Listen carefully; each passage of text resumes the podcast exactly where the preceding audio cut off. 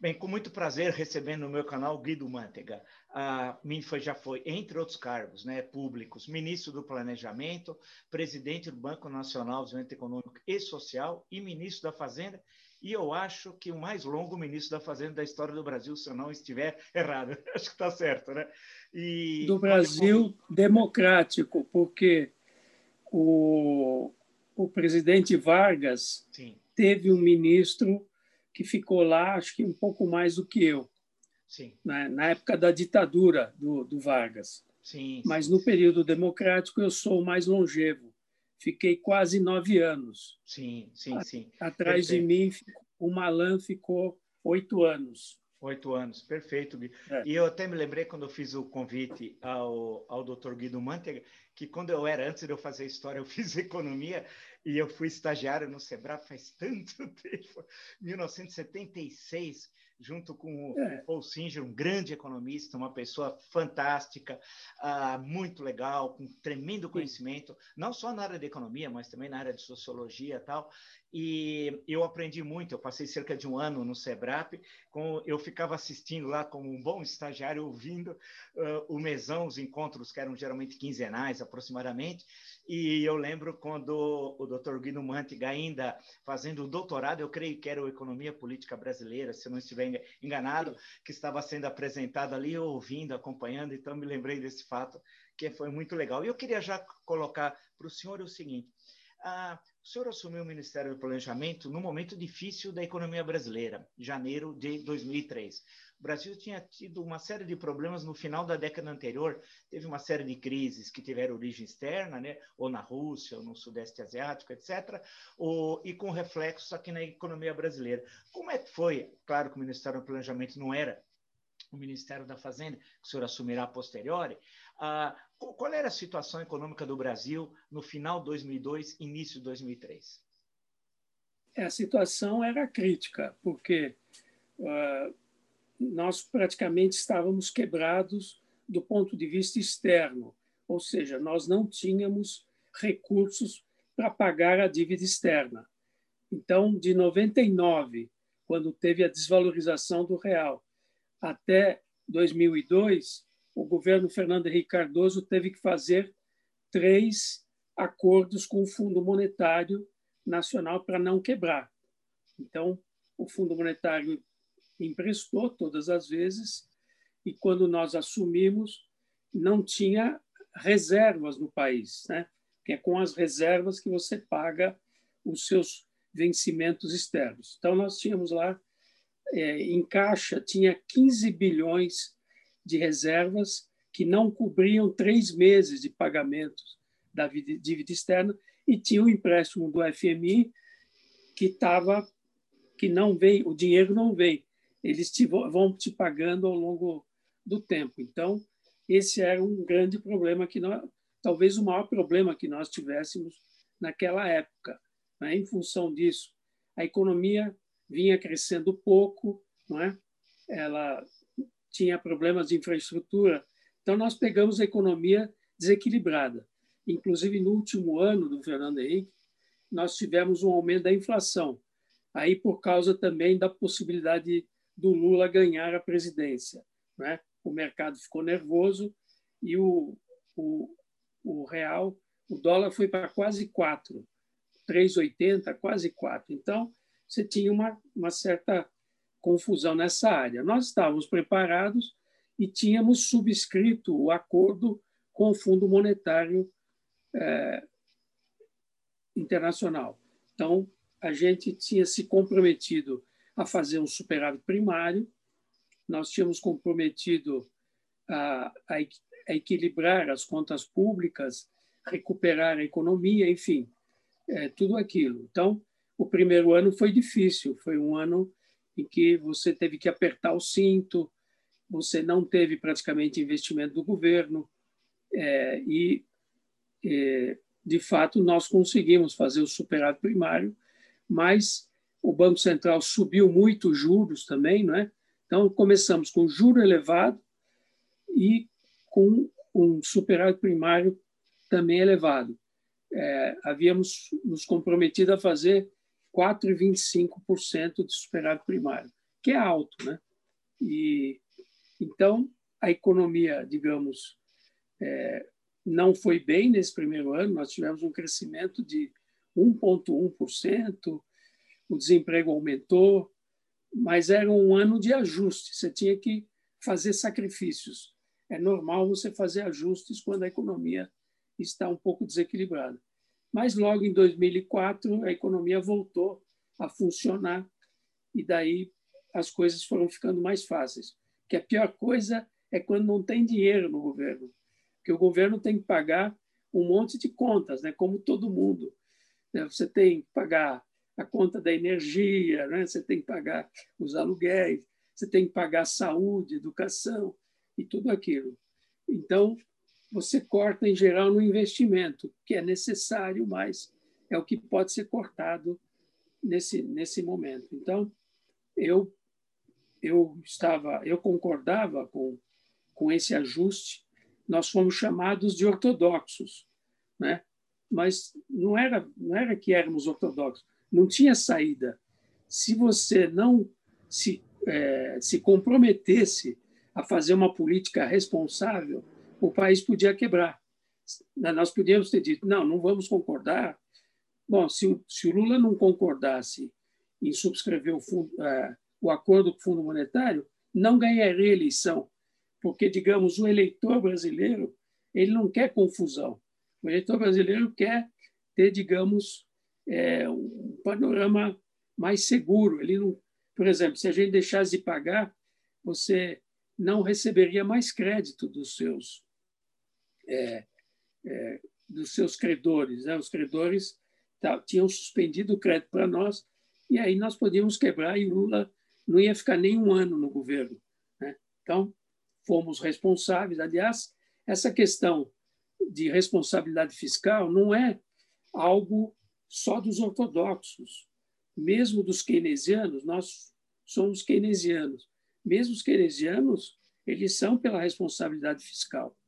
Só que em momentos de crise, os keynesianos dizem: olha, o Estado pode ter um déficit se fizer esse déficit para recuperar a economia, tá certo? Então, aí depois, a partir de 2004, a economia começou a, a se recuperar e ter um crescimento razoável.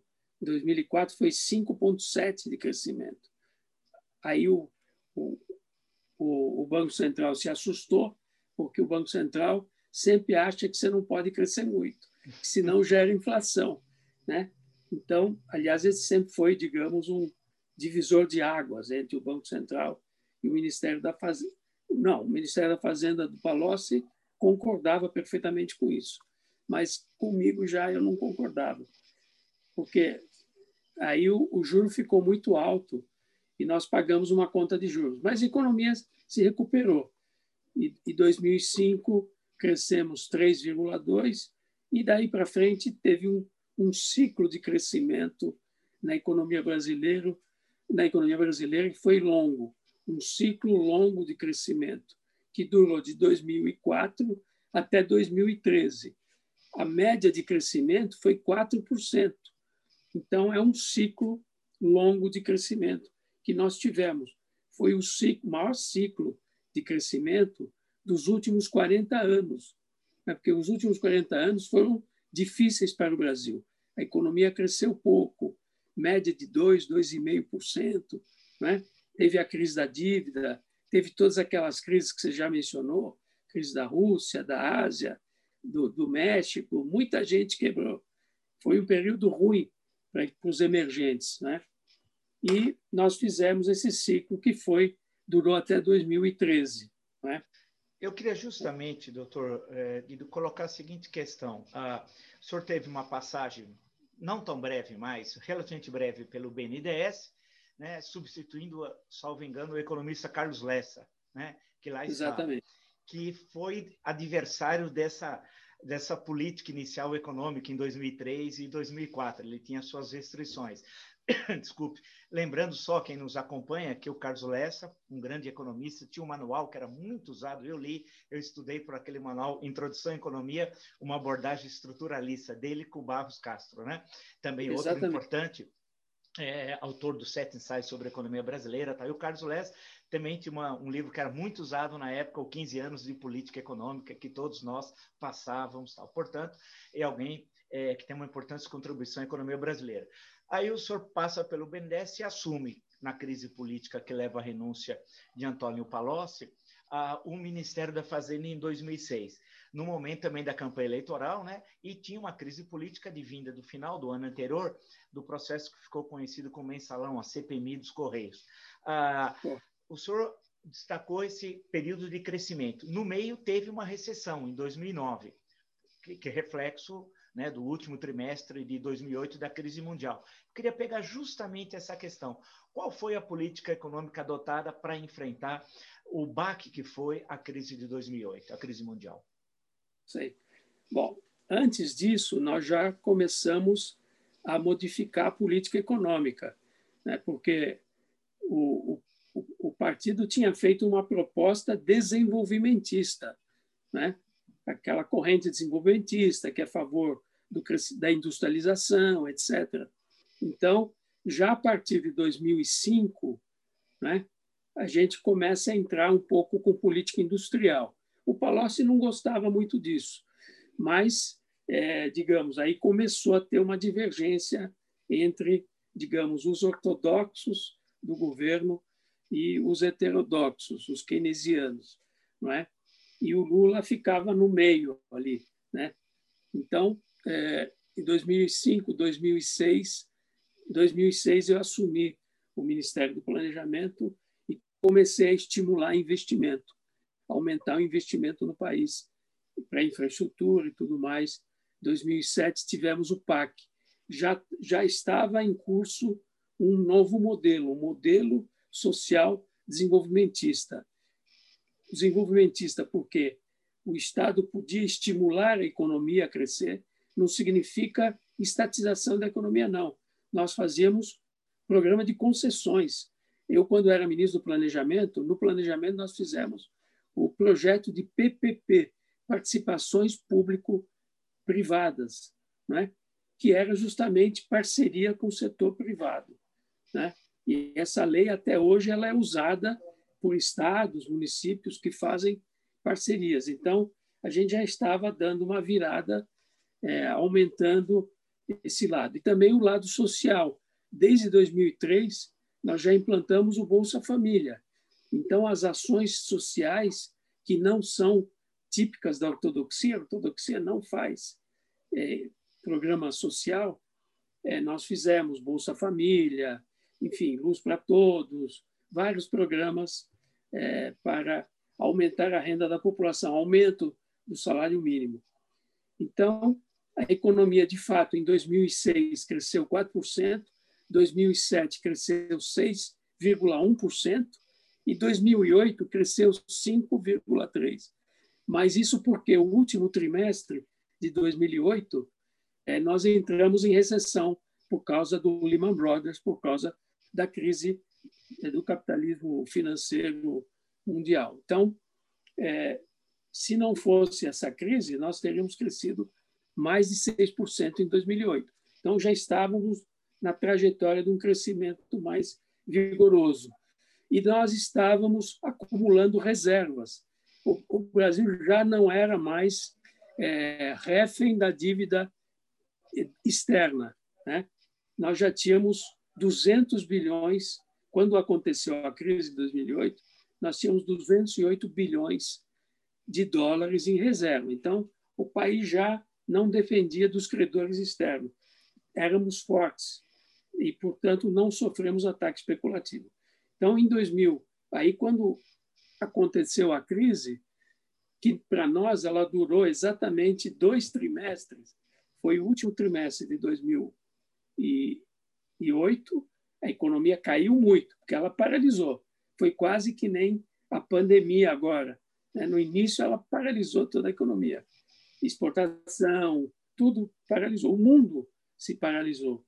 E é o primeiro trimestre de 2009 que nós é, também tivemos uma queda profunda. Mas a partir do segundo trimestre, a partir das medidas que nós tomamos, a economia já começou a se recuperar. No final de 2009, a economia já estava crescendo, já tinha investimento acontecendo. Por quê? Porque nós tomamos medidas anticíclicas a partir de 2008 para 2009. Né? Em 2008, nós fizemos um refis, em dezembro de 2008, porque o que acontece? Quando paralisa a economia, falta crédito, a, o setor privado quebra, as empresas não aguentam, elas não têm mais receita, então elas pagam de pagar, param de pagar impostos. Não é? Primeira coisa que a empresa faz é parar de pagar impostos. Ela não deixa de pagar a folha de pagamento, não deixa de, de pagar fornecedor, mas não paga impostos. E aí ela fica pendurada. Quando ela não paga impostos, ela não tem mais acesso ao crédito. Então, você tem que sanear essas empresas, dar condições para que elas possam voltar ao mercado e funcionar. Então, fizemos um refis. Bom, nós fizemos várias medidas de desoneração pontual. Então, por exemplo, é, nós abaixamos temporariamente o IPI para as principais cadeias produtivas. Então, no caso, automobilística, que você sabe, é uma cadeia produtiva grande, né? autopeças, plásticos, aço, ela, ela mobiliza uma parte importante da indústria manufatureira. Então, nós diminuímos o IPI para aquisição de carros. Na verdade, era uma desoneração boa para o consumidor, né? É, então a empresa podia vender por um preço menor e havia um acordo com as empresas automobilísticas que para poder gozar desse benefício eles tinham que manter o emprego, eles não podiam mandar embora os trabalhadores.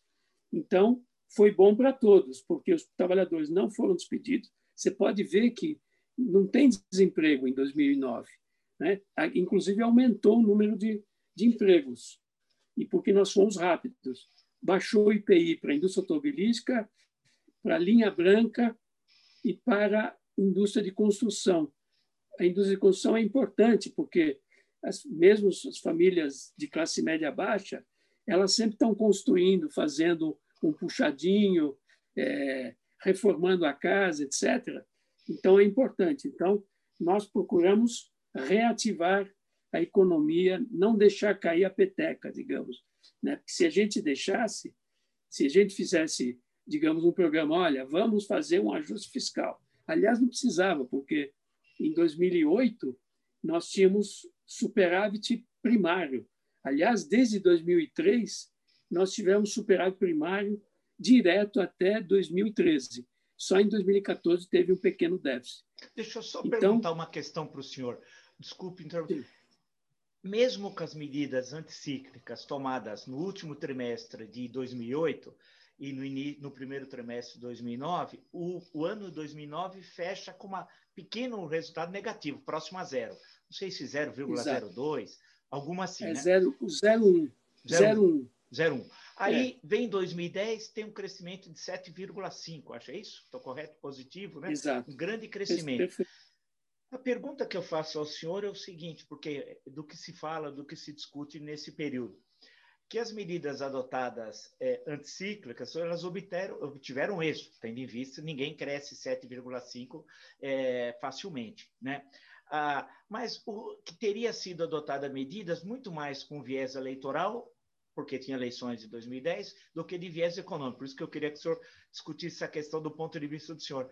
Porque a partir de 2011 começa a haver uma queda do crescimento econômico. O que ocorreu, e o senhor estava tanto no segundo governo Lula, tanto um pedacinho do primeiro, no segundo governo, como no primeiro governo Dilma. O que, que aconteceu? Quer dizer, como é o senhor responde essa questão das medidas terem sido, entre aspas, eleitorais e a queda do crescimento econômico entre o sucesso de 2010 e a queda a partir de 2011?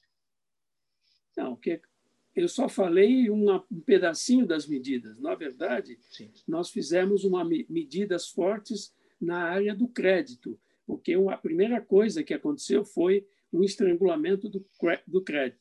Tivemos um credit crunch, né? Paralisou o crédito. Banco privado não queria emprestar para ninguém. Não tinha interbancário, que é quando um banco empresta para outro, mas no mundo, não é só aqui no Brasil. Porque nem, os bancos tinham desconfiança dos outros bancos. ninguém sabia quem estava quebrado, porque os bancos quebraram. Quer dizer, não quebraram porque o Fed soube atuar bem e colocou liquidez rapidamente. Mas, teoricamente, alguns quebraram, outros estavam quebrados. Então, paralisou o crédito. O que, que nós fizemos? Nós colocamos 100 bilhões no BNDES, é? emprestamos, o Tesouro emprestou 100 bilhões ao BNDES para investimento e capital de giro. E o Banco Central liberou 100 bilhões do compulsório, é? e, e os bancos públicos foram, é, digamos, é, nós estimulamos os bancos públicos aumentar o crédito, não ter o comportamento procíclico dos bancos privados.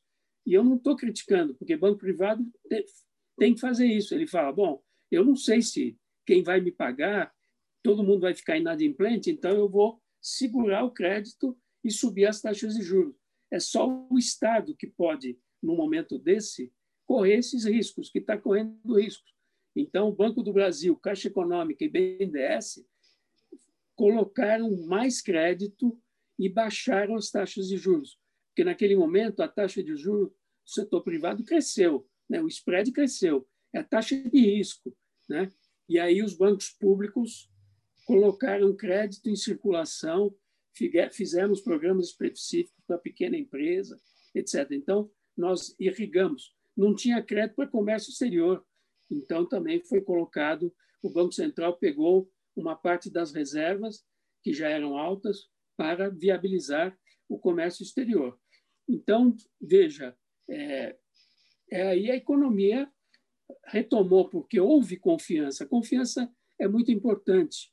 O Lula, em dezembro, foi falar para a população, dizendo: olha, se vocês pararem de consumir, a economia vai parar, né? porque vocês param de comprar, as empresas vão quebrar, vai ter desemprego, círculo vicioso. Né? Então, ele estimulou os, uh, as famílias a, a continuarem consumindo, porque nós íamos tomar as medidas que iam manter a economia funcionando. É um risco que ele correu. Ele confiou no que nós falamos, mas nós também não tínhamos certeza se dá certo, né? porque isso é uma loteria. Quando um país entra numa crise, você, toma medidas, você decide medidas, mas não tem certeza 100% que elas vão ser é, eficazes. Mas foram eficazes. Então, o que aconteceu? Em 2010, a economia cresceu bastante. E aí, até mais do que a gente esperava, né? 7,5%, é uma taxa elevada. E aí sim, a demanda estava muito forte. E aí nós começamos a diminuir o crédito ainda em 2010. O Banco Central tomou umas medidas eh, de modo a encarecer o crédito, porque a, porque a economia, sim, a economia exagera né? Você tem efeito manada, você tem uma série de efeitos de irracionalidade. A gente pensa que o mercado é racional e que os, os, os consumidores são racionais, os vizinhos, mas não é bem assim. Tem momentos de irracionalidade. Então, nós começamos a diminuir o crédito no final de 2010.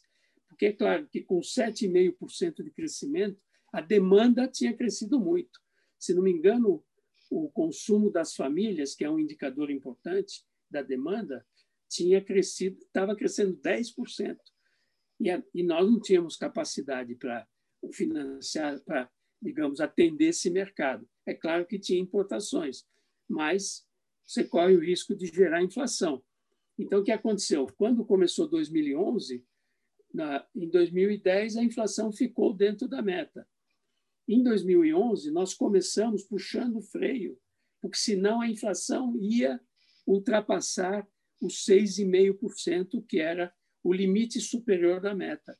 E é por isso que nós é, passamos a segurar a economia.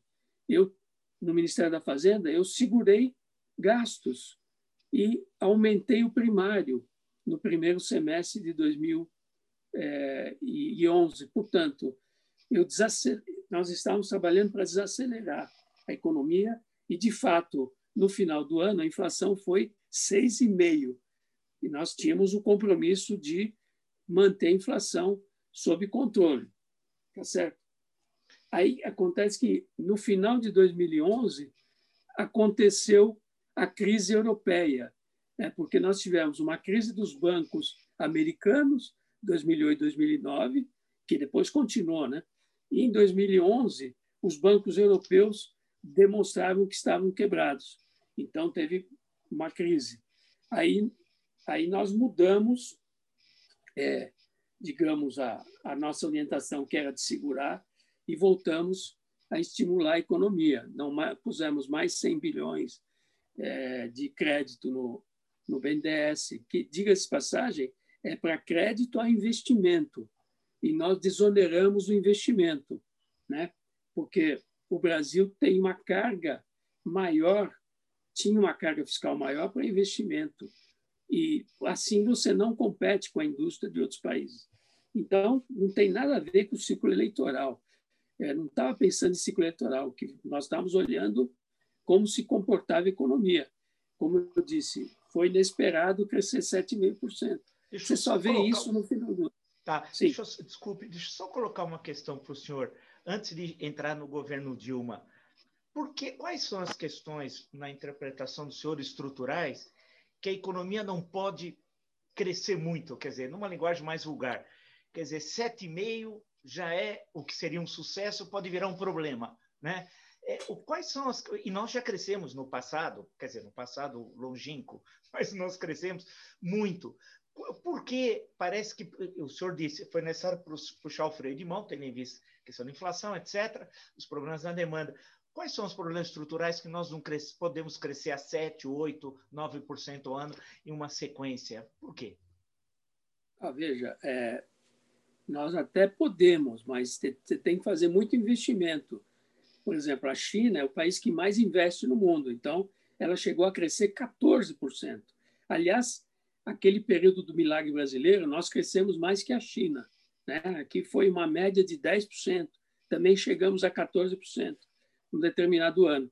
O governo estava fazendo muito investimento, o governo estimulou o investimento, e com o BNDES, inclusive. Os militares eles eram keynesianos, não eram ortodoxos, os nossos. Felizmente, o Delfim Neto, ele é um keynesiano, ele não é ortodoxo.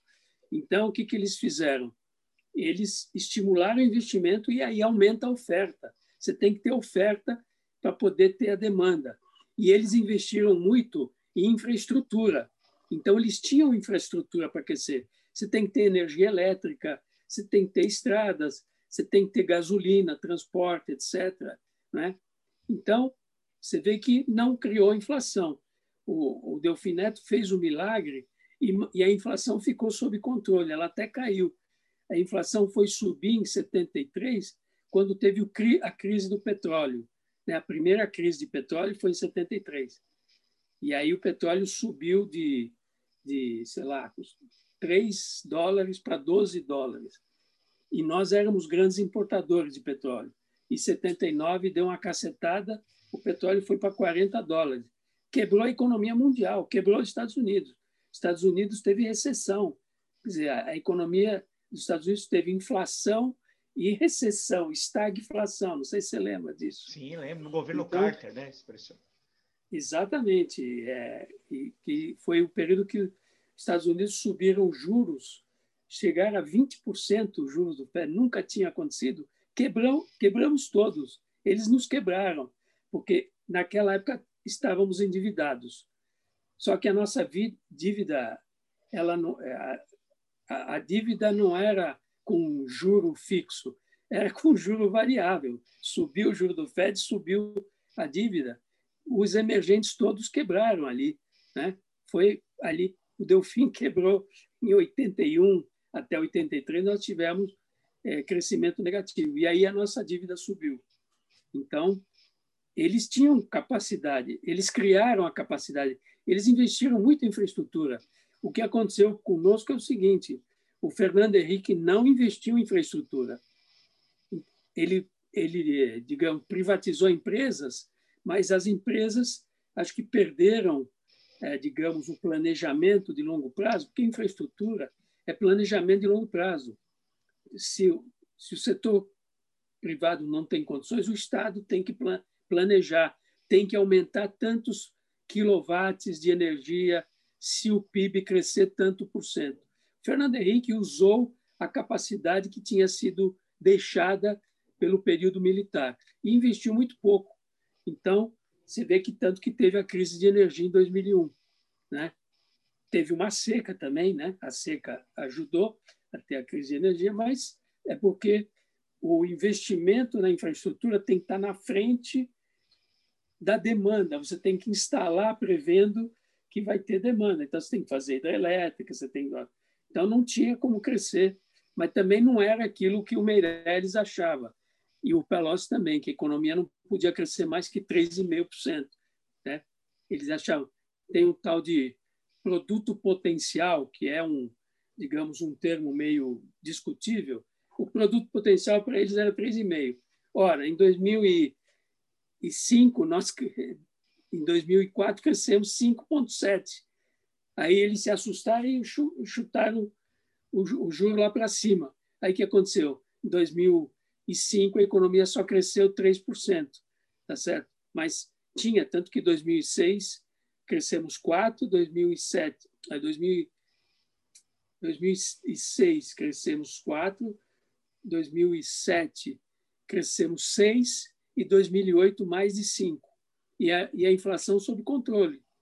Então, o nosso produto potencial já era maior e nós estávamos fazendo investimento. O investimento estava subindo forte. Em 2006, o investimento cresceu 13%. O que mais cresceu nesse nosso período foi o investimento. Tem gente que fala, não, foi o consumo, foi o consumo o consumo cresceu, mas o investimento cresceu mais, porque você tem que ter capacidade produtiva, você tem que ter infraestrutura, você tem que consertar as estradas. Então, é, mas 7,5 não era, 7,5 era demais. Tanto que você vê pela inflação, né?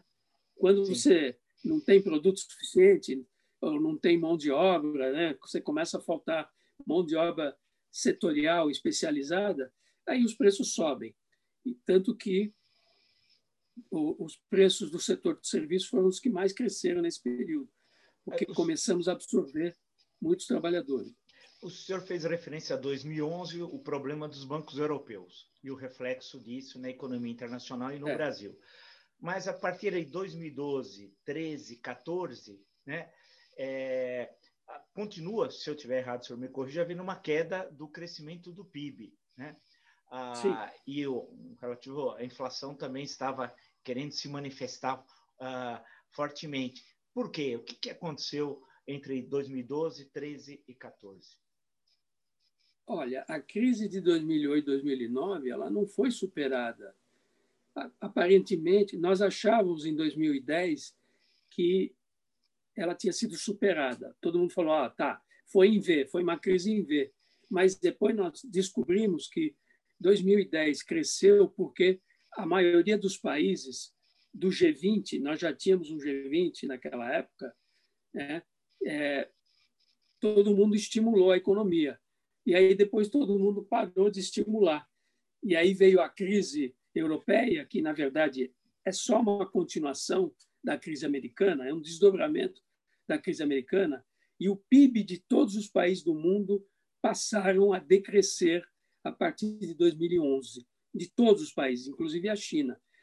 A locomotiva do crescimento era a China nesse período. Né?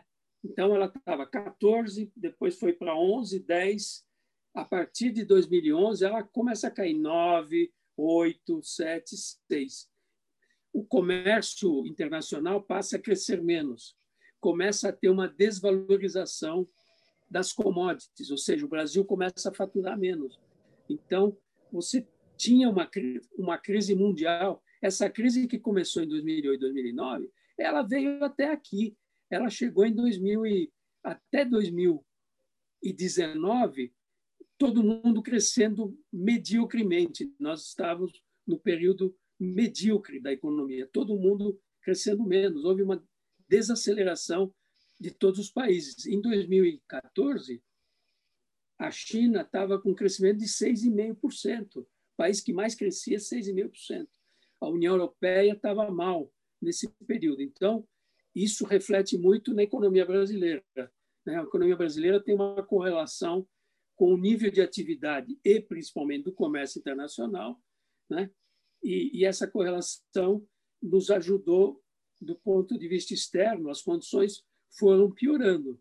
Então, nós passamos a ter menos, digamos, demanda, mas nós mantivemos o nível de investimentos né? e mantivemos, é, digamos, alguns mecanismos de estímulo da economia, subsídio, etc., que, que manteve a economia. Quer dizer, ela não caiu tanto. Em 2011, foi 4% o crescimento, que é um excelente crescimento. Em 2012, aí foi 2% de crescimento. E 2013 foi 3% de crescimento. A gente estava forçando um pouco. Inclusive, aí tem a questão cíclica. Depois que você teve um período é, de crescimento, você, você tem alguma crise em seguida. Pode ver, ninguém cresce 10 anos seguidos.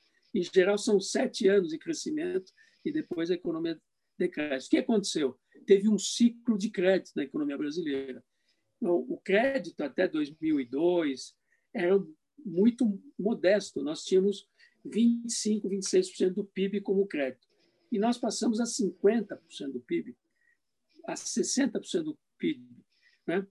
E nós aumentamos os mecanismos de crédito com segurança, porque nós fizemos reforma, é, reforma da lei de falências, é alienação fiduciária, que permitiu você aumentar o mercado de financiamento de carros, permitiu também aumentar o mercado imobiliário. Então, você financiava imóveis, financiava carros, financiava toda a linha branca e a demanda cresceu, mas chega uma hora que você satura.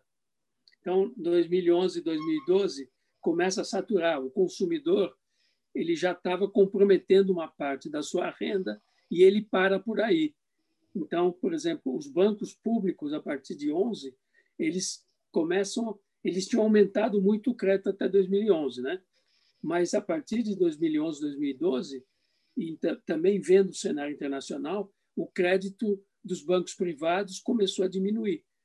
Então, eles estavam aumentando pouquíssimo o crédito. O Itaú teve problema com automóveis, inadimplência de automóvel, porque todo mundo exagera. Né? Os bancos são procíclicos. Quando a economia está aquecendo, todo mundo põe lenha na fogueira. Né? Eu, eu falava para os banqueiros, naquela época, me reunia e falava: vocês estão colocando muito crédito na economia.